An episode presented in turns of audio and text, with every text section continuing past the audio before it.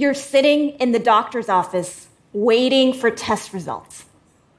She comes in and says, You have Parkinson's disease. Your heart sinks, and you think about everything that will go wrong. You'll be unable to walk, unable to feed yourself, your hands trembling, drooling, unable to swallow. But before you say anything, she says, Not to worry. We'll put in an order for your cells today. You come back a week later, and a surgeon transplants brand new neurons into your brain. You just received an on demand functional cure for Parkinson's made from your cells. It sounds like science fiction, but in the future, we will all have the option of having our stem cells banked ahead of time. So that anytime you need new neurons, new muscle cells, new skin cells, they'd be generated from this bank. And because they're 100% your cells, your immune system is extremely unlikely to reject or attack those cells. In fact, the body has no idea that these cells were actually made in a cell factory. All of this is possible because of a breakthrough at the intersection of biology, laser physics, and machine learning. We'll start with biology. The human body is an absolute miracle. Trillions of cells are working in synchronicity to pump blood, secrete dopamine, and let me see and speak to you right now. But as we age, our cells age too.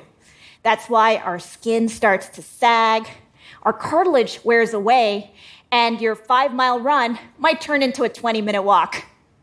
Yes, we're all getting older. Our bodies are ticking time bombs.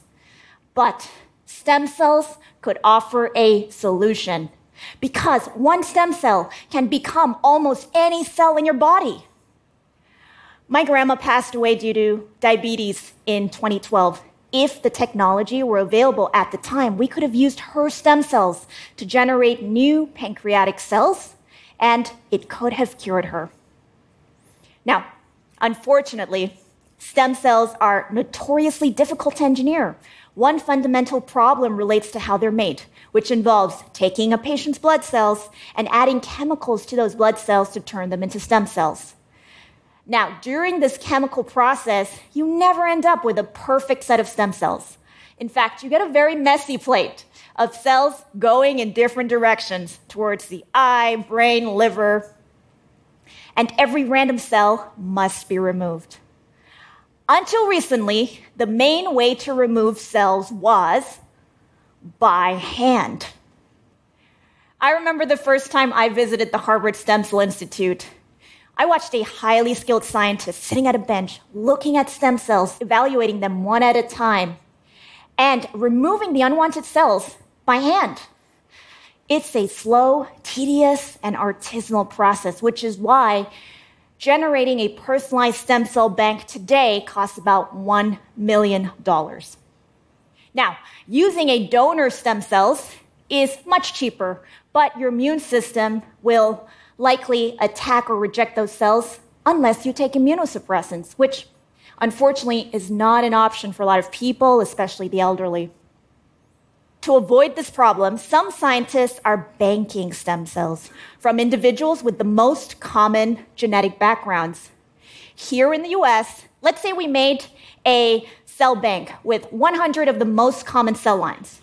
It could work for about 75% of Caucasians, 50% of African Americans, but it gets harder. My co founder is Filipino Mexican, and it's unclear if she would be ever covered by a bank. And regardless, if you could choose between using a stranger's cells versus your own, wouldn't you choose your own? Personalized stem cells are our opportunity to make medicines that truly work for me, for you, and everyone. And in order to make this process of stem cell production affordable and scalable, we have to automate it. Different people are taking different approaches to doing that, and I decided to use physics. Since childhood, I've been a die-hard physics fan, gazing at the stars, daydreaming about space travel. Thanks, Mom, for not thinking I was weird. My family moved around a lot from Saudi Arabia to Germany to Sri Lanka to Bangladesh. And each time I had to learn new languages and cultures. Eventually, I fell in love with physics because it was a universal language that I didn't have to relearn every time. When I started my PhD, I joined a laser physics lab because lasers are the coolest. But I also decided to dabble in biology. I started using lasers to engineer human cells. And when I talked to biologists about it, they were amazed. Here's why scientists are always looking for ways to make biology more precise. Sometimes cell culture can feel a lot like cooking. Take some chemicals, put it in a pot, stir it, heat it, see what happens, try it all over again. In contrast, lasers are so precise. You can target one cell in millions at precise intervals, every second, every minute, every hour, you name it. I realized that instead of doing this tedious process of stem cell culture by hand, we could use lasers to remove the unwanted cells. And to automate the entire process, we decided to use machine learning to identify those unwanted cells and zap them. Algorithms today are great at finding useful information in images, making this a perfect use case for machine learning. Here's how it works take some blood cells, put it in a cassette, add chemicals to those blood cells to turn them into stem cells, like always. Now, instead of having a human look for those unwanted cells and remove them by hand, the machine identifies the unwanted cells and zaps them with a laser. As you can see, this entire process happens by machine. The computer decides when and how often to prune the cells and uses a fully automated system to run the process. After repeated pruning, you end up with a perfect culture of your stem cells, ready to be banked and used at any time. In the future, we're going to have stem cell farms with stacks and stacks of hundreds and then eventually millions of cassettes, each cassette a personalized bank for one human.